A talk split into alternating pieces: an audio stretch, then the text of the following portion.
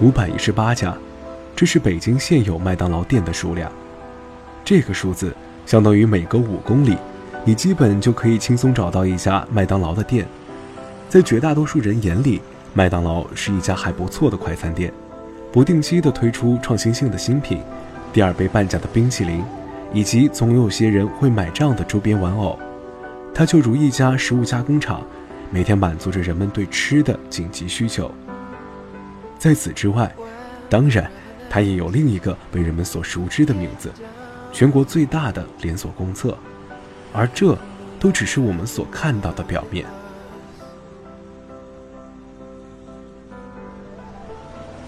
在北京这样忙碌而庞大的城市里，一天二十四小时，你会发现外面的马路总是车水马龙，街道上总是人头攒动，没有片刻的冷清，似乎每个时间段都已经被认领。你睡觉的时候，外面有人；你上班的时候，外面有人。那些固有思维里觉得外面本该冷冷清清的时候，永远会被各色各样的人们充实着。在北京，人仿佛有用不完的精力。比起一些二三线城市午夜后面人少的可怜来说，黑夜对于北京的人们，更代表的是另一种生活的开始。在城市运转下，当午夜十二点的时钟敲出最后一下滴答声，二十四小时营业的麦当劳已经不再是麦当劳，它换了一个角色，成为了一个归所，更像是中国的深夜食堂，只不过是没人会跟店家倾诉的那种深夜食堂。十二点，吃已经不再是重要的目的，人们在这里除用餐之外，正在给自己找个片刻安息的地方。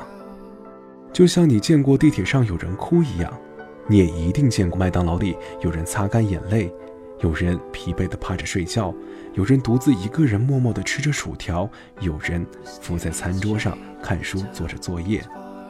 麦当劳是一个公众场所，每天从这里经流的人各式各样，但有些人在这里不只是纯粹的吃饭、经流，然后离开。在这里上演着他们对生活最真实的态度。当我半夜在麦当劳用餐的时候，总能发现这样的一些人，在这里长时间的逗留。他们桌上甚至没有吃的，他们只是在这里坐着、走动或者趴着休息。流浪汉、居无定所的人、暂时不想回家的人、深夜赶作业的人，这些人，让午夜的麦当劳成了所谓的归所。这段时间，我总会趁着半夜去外面的麦当劳转转，有时候是三里屯附近的，有时候则是漫无目的路过街边的麦当劳就进去。三个星期的时间，我转悠了十几家麦当劳，跟各色各样的人聊到凌晨两三点，为的就是将十二点后麦当劳的故事讲给你听。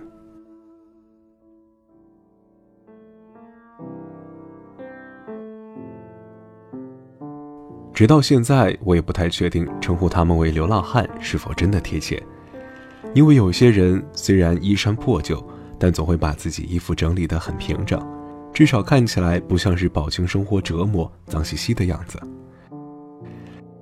不是所有人都衣衫褴褛、满脸灰尘，有些人让自己在流浪汉的圈子里活得却很精致。不知道中国有多少这样的流浪汉。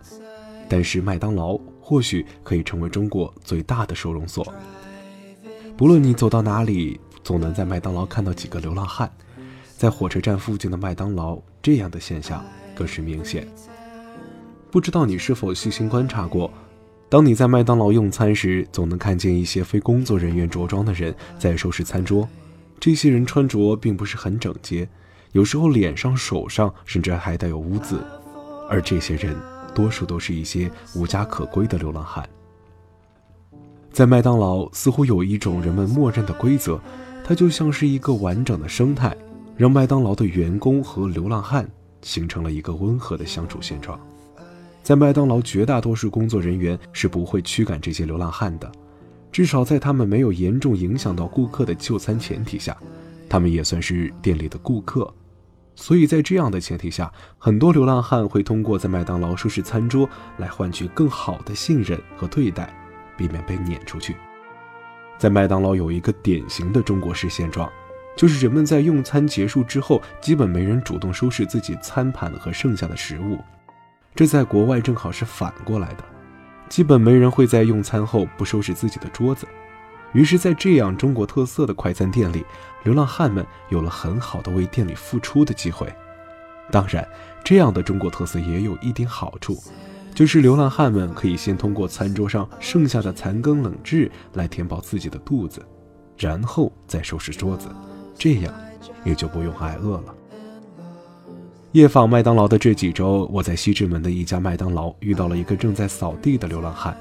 那晚店里的顾客还算少，二层还开着，因为是听到了楼下一位妈妈跟自己的儿子说楼上有个流浪汉，就别上去了，我才准备到二楼看一看的。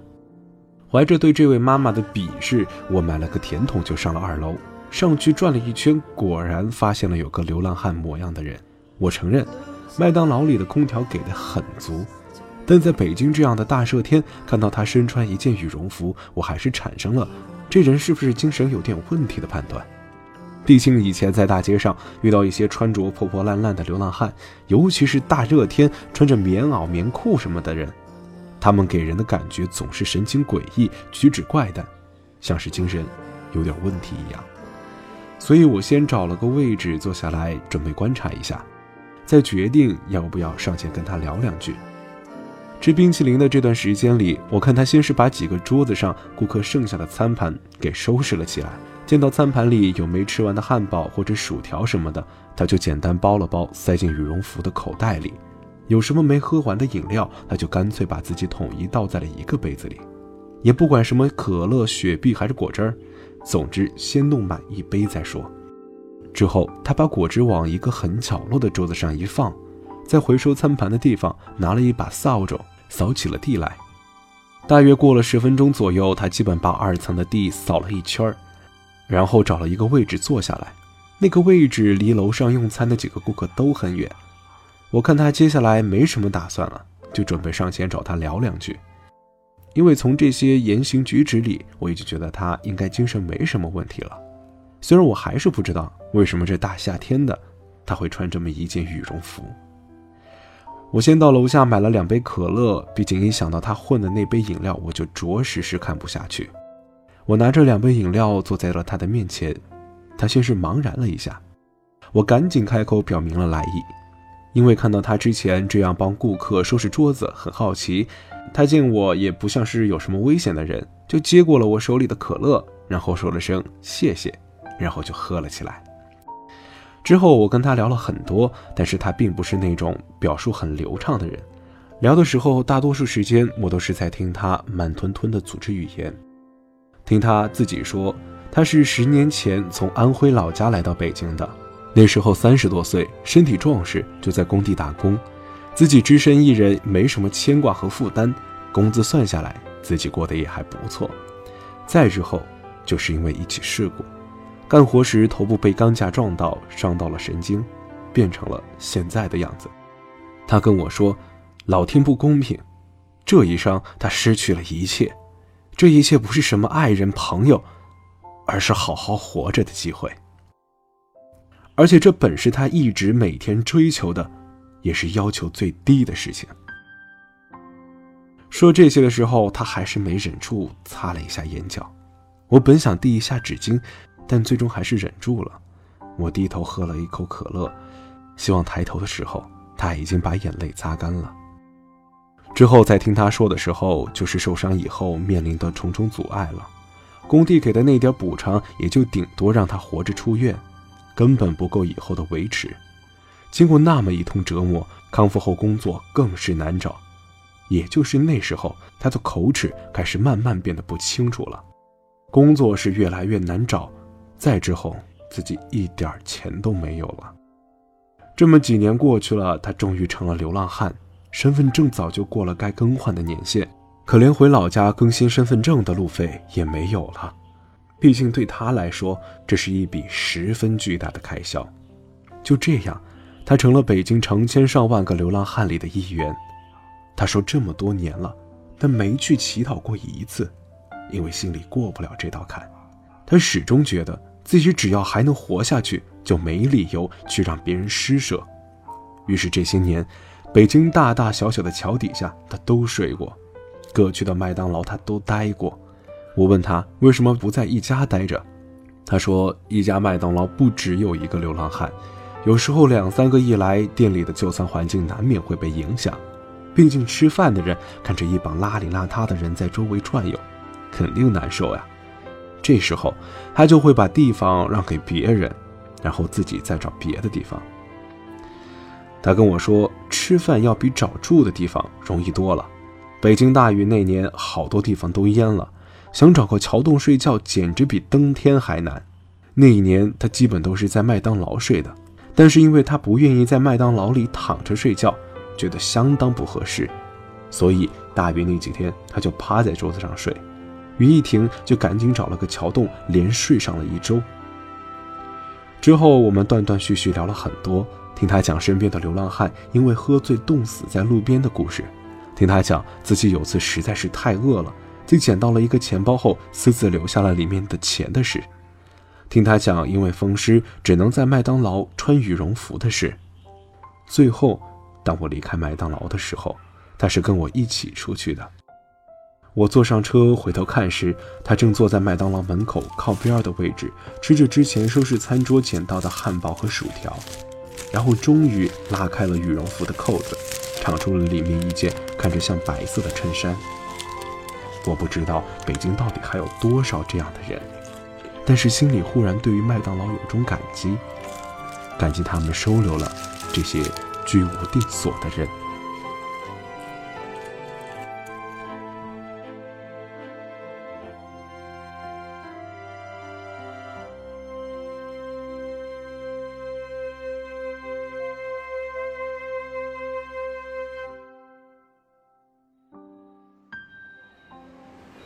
在麦当劳，当我开始接触黄粱的时候，就觉得他的眼神里有着不一样的东西。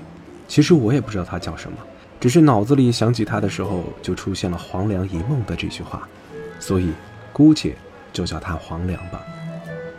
遇见他是一天晚上，在北师大东门的麦当劳里，依旧是晚上十二点以后，我在麦当劳里点了份奶油坚果酱蛋牛堡套餐。在用餐的时候，他正在店里收拾其他顾客桌上的餐盘，然后一个一个送到回收柜前。期间还进出过店里几次，也不知道做了什么，来回也没见手里多些什么或少些什么。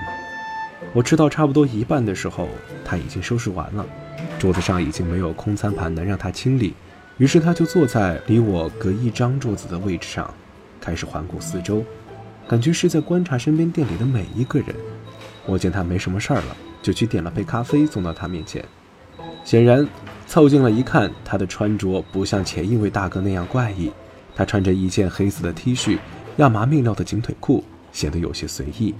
除了一双像是走了很多路的黑色帆布鞋磨得有些不成样子以外，其他方面他跟我之前见过的流浪汉都不一样。或者说，我根本没法称呼他为流浪汉。或许他只是一个善良的顾客。喜欢帮助店里的店员收拾桌子罢了。当问他介不介意我坐下的时候，他很欣然的也就同意了。我把咖啡递给他，示意这是给他买的。看我手里正在喝着的可乐，便没有拒绝。可能觉得我不会往里面下毒吧。也忘了我们是从哪儿讲起的，只是清楚的记得他说他身份证丢了。我问他为什么不会去补办，他又说自己没钱，又神秘兮兮的说。自己不能回老家，因为身上背着一些事。起初我以为会是命案或者犯罪前科什么的，导致他不得不只能亡命他乡。最后发现我太爱给自己加戏了。但是通过攀谈，我发现他并不是一个身份简单的人，至少按照他的说法，他至少拥有三重身份。黄良说自己的主要职业是卧底，当然，这被他称之为事业，并且。不是简简单单的一种职业，他跟我说，这北京最早爆出的一起震惊全国的某饭店回收地沟油做菜的新闻事件，就是他在饭店卧底了好几个月才收集到的证据，最后递交给媒体电视台，才把这家饭店公之于众，绳之以法的。对于卧底的事，他说的很少，只是他一直强调这是他的事业，他不图能得到什么回报，只是觉得这是一件公益的事情，他会无偿的做下去。这样一说的时候，他像是一位英雄。而我好奇的问他是怎么知道这么多的，黄亮说，因为自己跟湖南卫视有关系，曾经联合拍摄了《新还珠格格》。接着他跟我讲，自己是九三年出生，零九年来北京第一份职业就是做群演。所以知道很多娱乐圈的事情。当初一二年在怀柔群演基地，他还曝光了杨宋六个群演基地的诈骗黑幕，这也是他所说的公益事业。他说，当时群演这个市场都有正规剧组招募群演，但是他们却打着交了钱就能有角色出演的幌子，开始狂收群演的报名费。当大家交完钱后，却不能履行起初承诺过的角色给大家演，最后能给到的角色都只是非常小的角色。配角以上的角色，特约以上的角色，那都是根本给不了的。当他把这些黑幕证据提供给电视台时，他觉得自己干了一件十分正义且惊天地泣鬼神的事，并且他义正言辞地说道：“是我救了这一群做着演员梦的白痴。”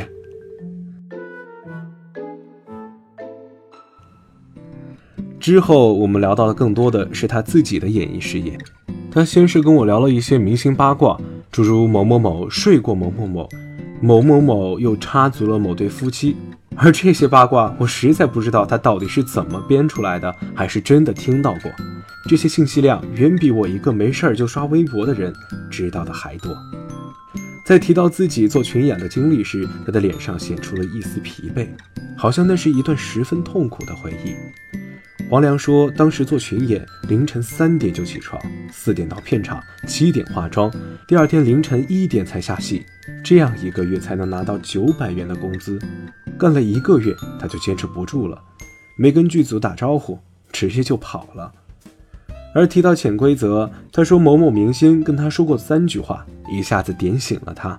说着这些时，明显能感受到对于认识这个明星这件事情，他有着无比自豪的优越感。这所有的虚荣都写在了脸上。他说：“这明星告诉他，在娱乐圈混，要么有实力，要么有财力，要么有智力。”对于这些精辟的总结，我不知道到底是明星真跟他说过，还是他自己从某些网上的心灵鸡汤里总结出来的。但这样的观点还真是让人挑不出毛病。黄良还提到过自己曾在电视剧里担任配音，当时因为主演是港腔，说的又是粤语，所以需要找人用普通话配音。当我问这明星演的是电视剧的哪个角色时，他干脆利落地回复我说演的是豆豆。他说他记得里面最肉麻的一句台词是：“你以后娶我好不好？”说到这的时候，他笑得特别难为情。我又提到了关于一些演员在片场很作的事情，其中提到了某明星淘戏和微博奇怪言论的经历。他严肃地跟我说，有些演员在演了很多的戏之后能入戏，但是不容易出戏，而这个明星就是其中之一。他倒是略显骄傲地告诉我，演戏时他表演一结束，自己就能做到很快出戏，不会被戏里的经历影响到现实生活。在跟我聊这些的时候，他俨然把自己当成了演艺圈的一份子，跟我讲着这个圈子的规则、八卦以及成败。对于娱乐圈的黑暗，他总能如亲身经历般给你讲得绘声绘色。他说起自己师姐被多个导演潜规则时，有些怜悯；讲某个导演男女通吃时，有些愤恨；他讲个别男演员为了上位刻意改变性取向时，有些不屑。而这。都是一个貌似经营于娱乐圈太久后的人所感慨出来的话。黄良似乎一直不愿意面对现实生活。我再三的追问下，他才表示自己的收入源来自另一份工作——健身卡销售员。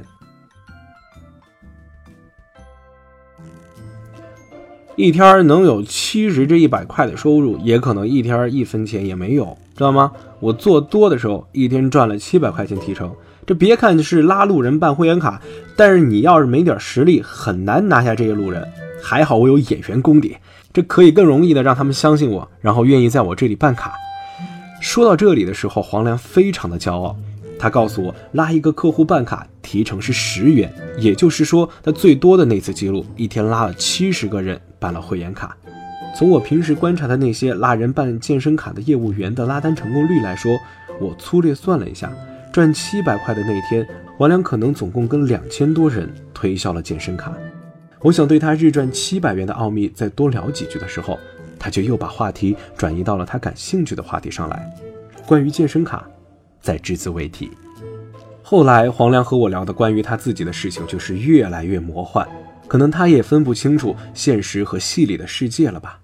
黄良故意压低着声音，继续跟我说道：“这下半夜的麦当劳让他这么一烘托，还真有几分诡异的凉意。我晚上有次在元都公园里睡觉，但是我睡不着，为什么呢？因为我这个人阴气特别重，一到了极阴之地，我就能看到那些元朝的士兵拿着佩刀站在那里。”然后，当我准备离开，眼前的阴兵们就想把我截住，可是他们接不住呀，因为我能通阴阳两界，像他们这些阴魂根本不可能拦住我。他指着自己额头中央的位置，自豪地说：“我这天眼天生就是开的，比起那些后天费尽周折才开的人，我与生俱来这天眼能啊，让我更容易看到你们看不到的东西。”这听的讲的越来越玄妙，我已经不知道该跟他聊什么了，只能默默听着他跟我侃侃而谈自己的精彩人生。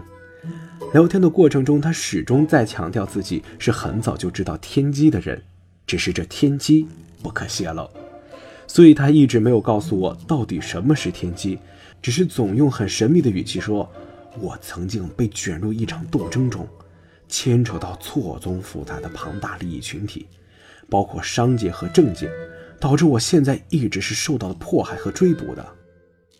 我还被一个日本人注射了病毒，这就是他们所用的卑鄙手段。呵呵，他们想试图彻底的毁灭我。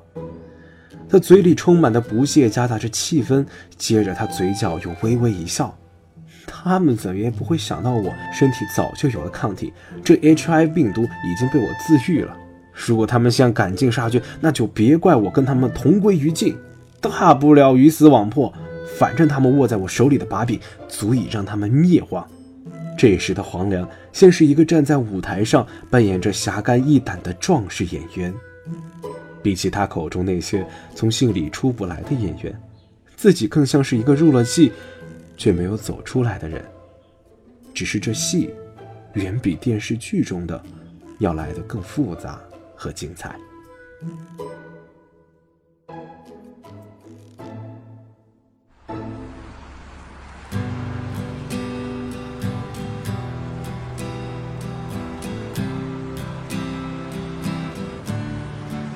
传媒大学门口的麦当劳，因为周围施工，走在路边已经很难找到它了。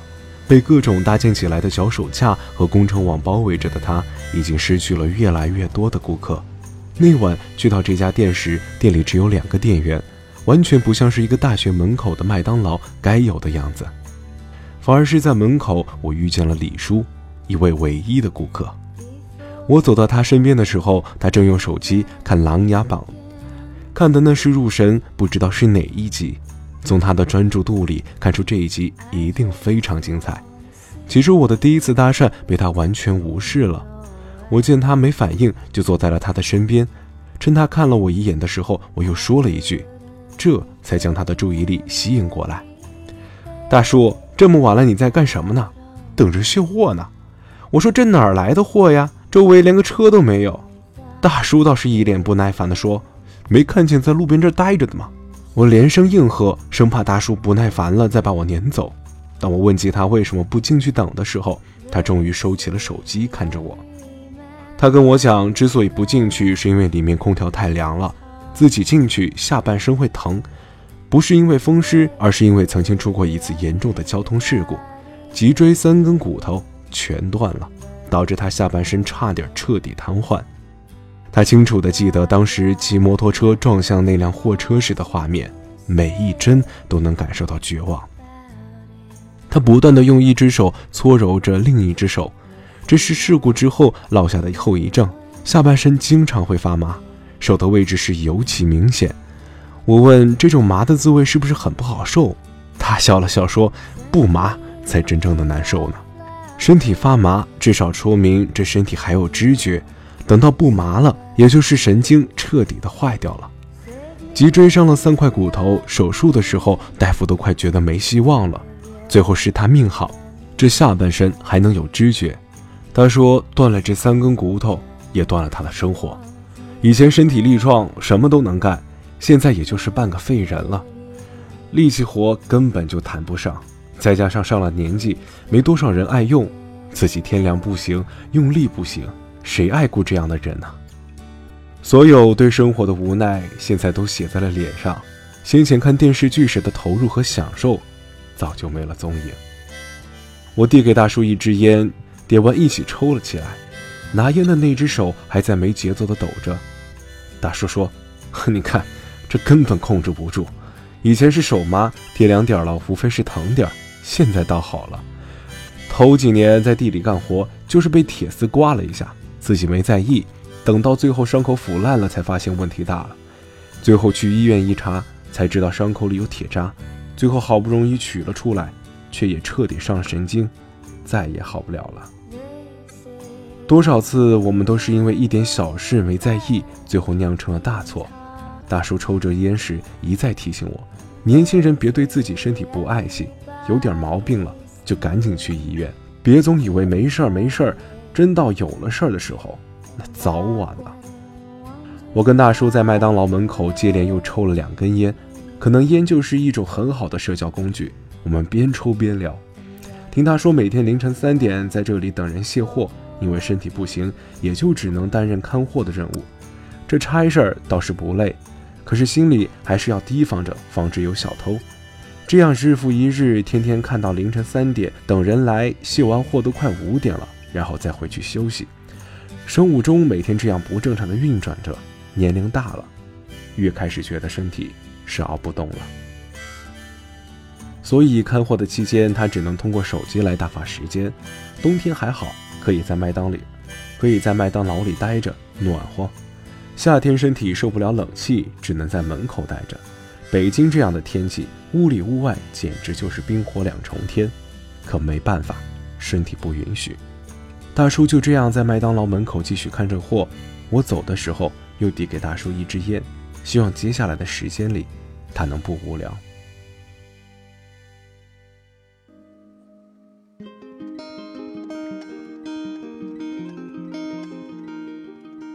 另外一个在麦当劳里遇见的叫做李宇豪，就算坐在那里，我也能看出李宇豪是个大个子，简直就像是某个篮球俱乐部的运动员一样的身材。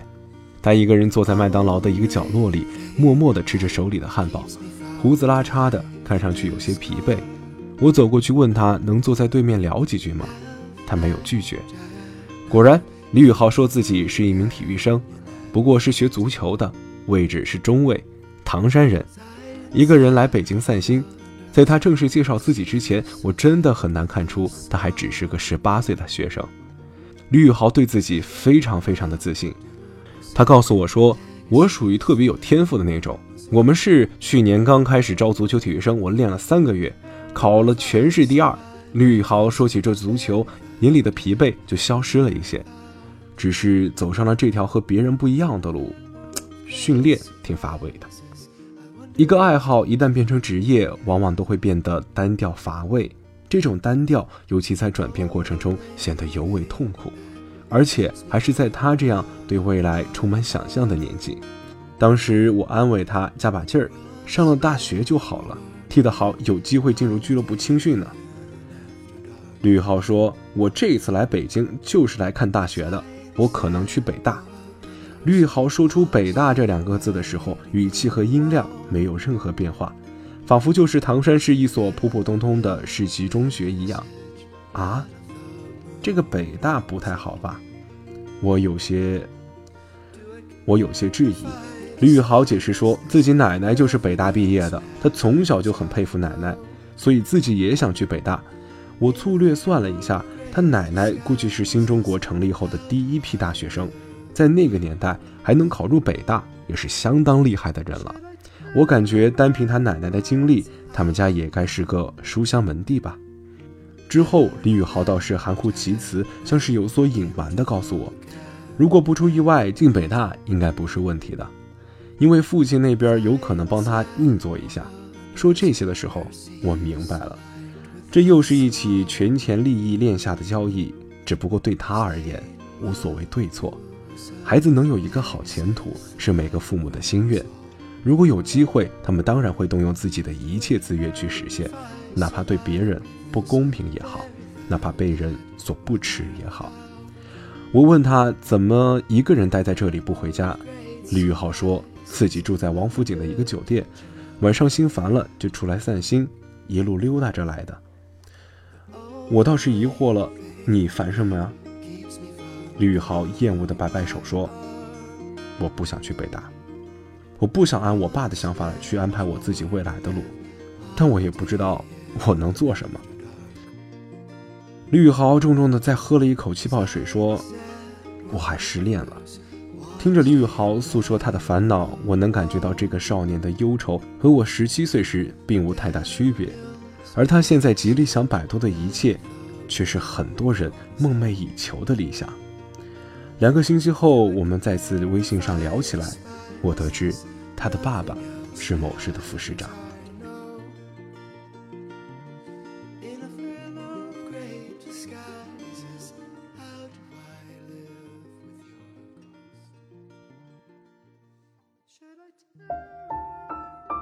这次引起我注意的是两位大姐，她们大概四十五岁上下，穿着朴素的老年印花短袖，走在大街上不会引起任何人注意。一条毯子正盖在两人身上，看样子是准备在这里过夜的。白衣服大姐一脸愁眉不展的样子，穿着蓝衣服的大姐一直怀抱着白衣服大姐的肩膀，像是在劝说或者安慰她什么。其实开始做这件事情，总结几次经验后。我会有意识地找一些落单的人聊天，因为他们更有倾诉自己的欲望，对话更不容易遭到拒绝。但是这天晚上店里似乎只有这两位大姐打算在这里过夜，我硬着头皮上去攀谈起来。两位大姐没有拒绝我，还好心地问我要不要吃的，从包里拿出了许多零食。原来白衣大姐是蓝衣大姐的亲姐姐，她们来自山西的一座小城。白衣大姐正在上高中的儿子得了一种奇怪的皮肤病，因此前来北京就诊。医院的床位紧张，两位大姐舍不得花钱住宾馆，就找到了医院附近的麦当劳过夜。这里有空调，比医院舒服多了。蓝大姐跟我说，蓝衣大姐跟我说，白衣大姐儿子被确诊为紫癜，是一种皮下出血疾病。医生说，因为接受治疗时间耽搁，目前病症比较严重。白衣大姐自责没有早一点带孩子来北京治疗，而蓝衣大姐一直在旁安慰她：“这个病医生说不难治，就是花时间，娃最多多遭几天罪。”蓝衣大姐还在安慰白衣大姐：“等病好了，带娃一起去天安门转转，之前一直说去也没啥机会。”蓝衣大姐一直和我聊着家乡的事情，当地政府新修的路，邻居家的小狗。自己外甥的学习成绩，白衣大姐则一直沉默不语，偶尔拿出手机翻看。我买了三杯饮料后，她执意要将老家的一包特产送给我。这其实是一个略显平淡的故事，可每个人的生活不正是如此吗？我想，她们姐妹俩可能从小就截然不同，一个稳重善良的姐姐，一个开朗善良的妹妹。然而，这并不影响她们从小到大来自血缘的无间姐妹情谊。互相照顾，一次次的度过生命中的每个难关。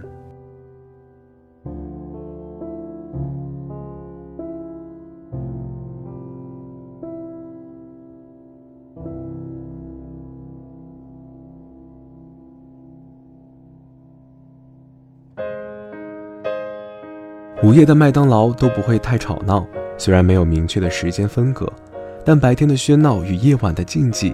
却形成了明显的反差。夜晚来到这里的人自觉形成一种默契，小声的走路，小声的点餐。从打开这扇门起，便不会去打扰到任何一个人。我猜测，这种默契可能来自于氛围的感染。当你进门后，看到这里面的人都在休息，沉默的吃着饭，或是低头玩着手机，你的安静便会成为一种下意识的反应。在朝阳门的一家麦当劳里，一个坐在我斜对面靠窗的青年小伙子和别人很不同，年纪大约二十八九岁，头发很短，身上的衣服很干净。和别人不同的地方在于，他既没有吃饭玩手机，也没有睡觉，而是盯着来往的每个人看，似乎在等人。通过眼神看得出他很无聊。在跟他说话之前，我有些胆怯，因为他长得实在是不属于面善的人。观察了十几分钟，我杯子里的可乐都快要喝完了，他还在随意地看着窗里窗外来往的行人。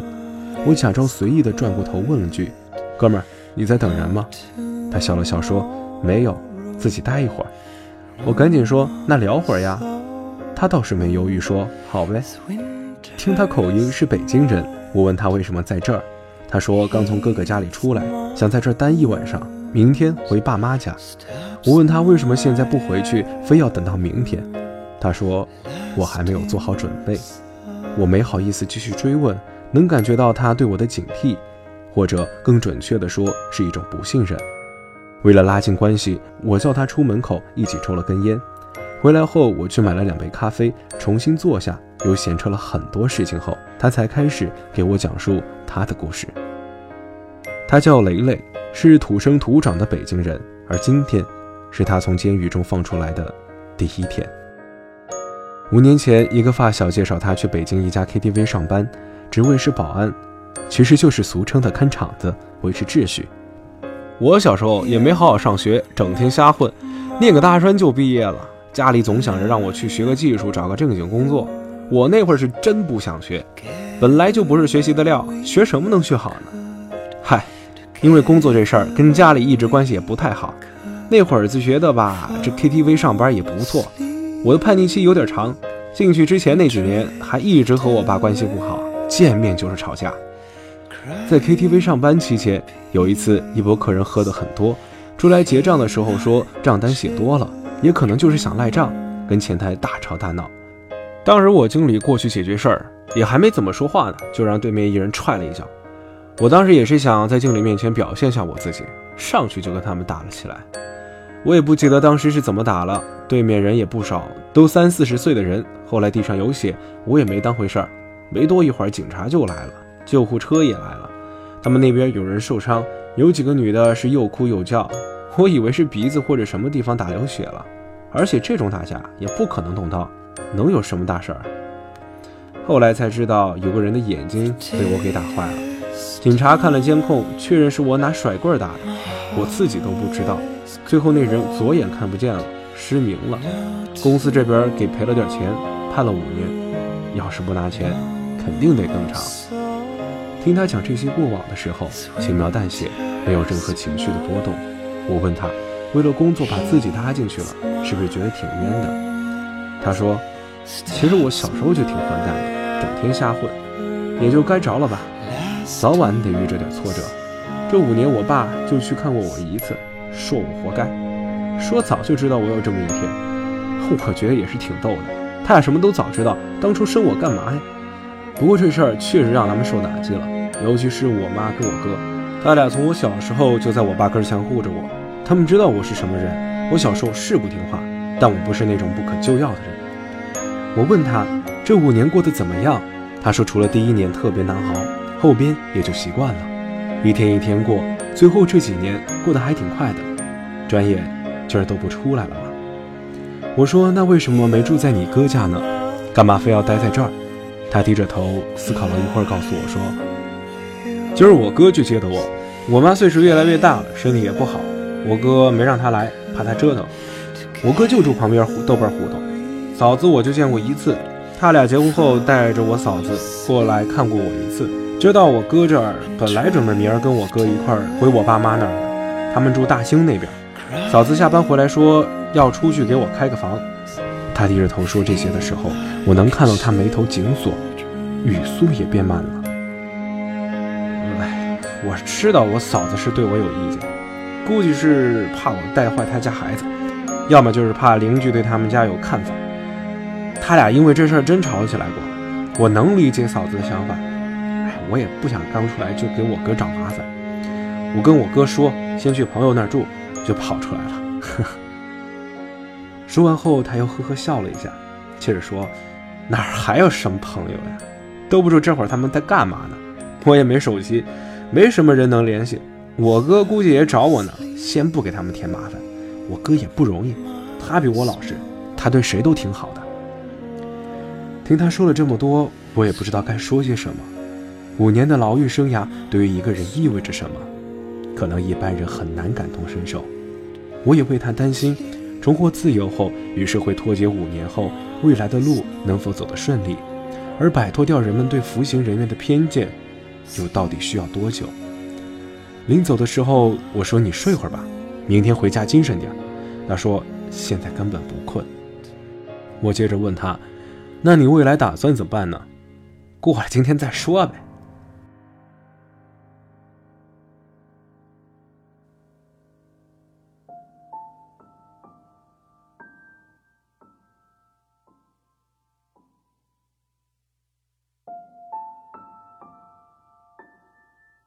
这几个星期里，我在麦当劳里兜兜转转，一直不愿用停留太久的目光去观察每个人。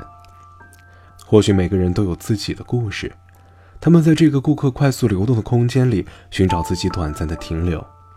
我曾看到一个姑娘趴在麦当劳的桌子上哭，最终还是没有勇气上前安慰一句，只是最后离开的时候，还见她在那里哭，仿佛隔着屏幕我也能听到她刻意压制的哭声。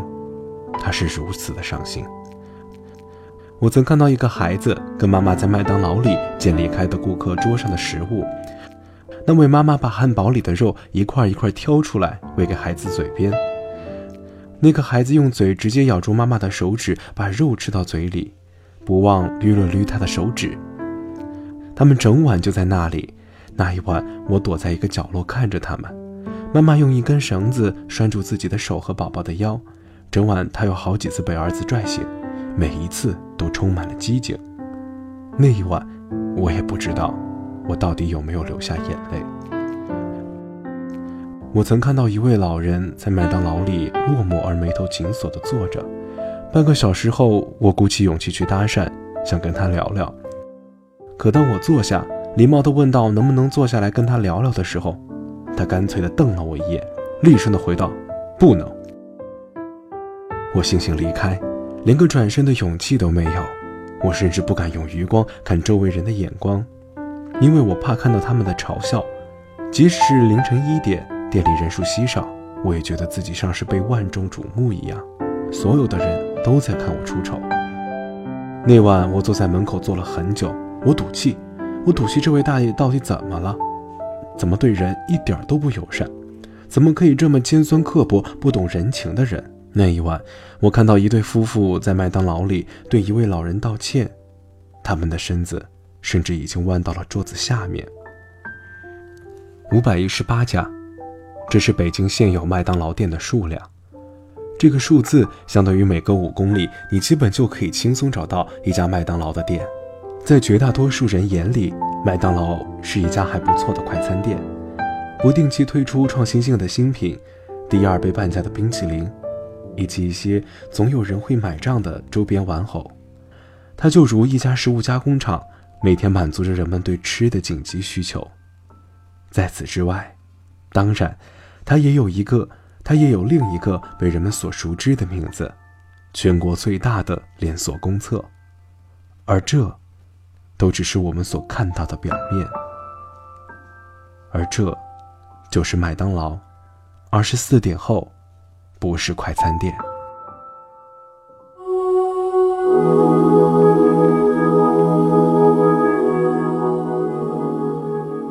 这里是陌生人，一个人的精神良药，获取你的毒药、解药、春药、补药、迷魂药。关注微信公众号 m m o o f m 或搜索“陌生人”，找到我们。声是声音的声。不是生猴子的生哦。当你看见两颗红色小药丸的图标，点击关注就可以成为我们的耳朵啦。收听陌生人节目，我们推荐苹果设备用户通过播客应用搜索到我们，并点击订阅。如果依然一脸懵逼，请关注微信公众号后回复数字一，注意不要回复数字二。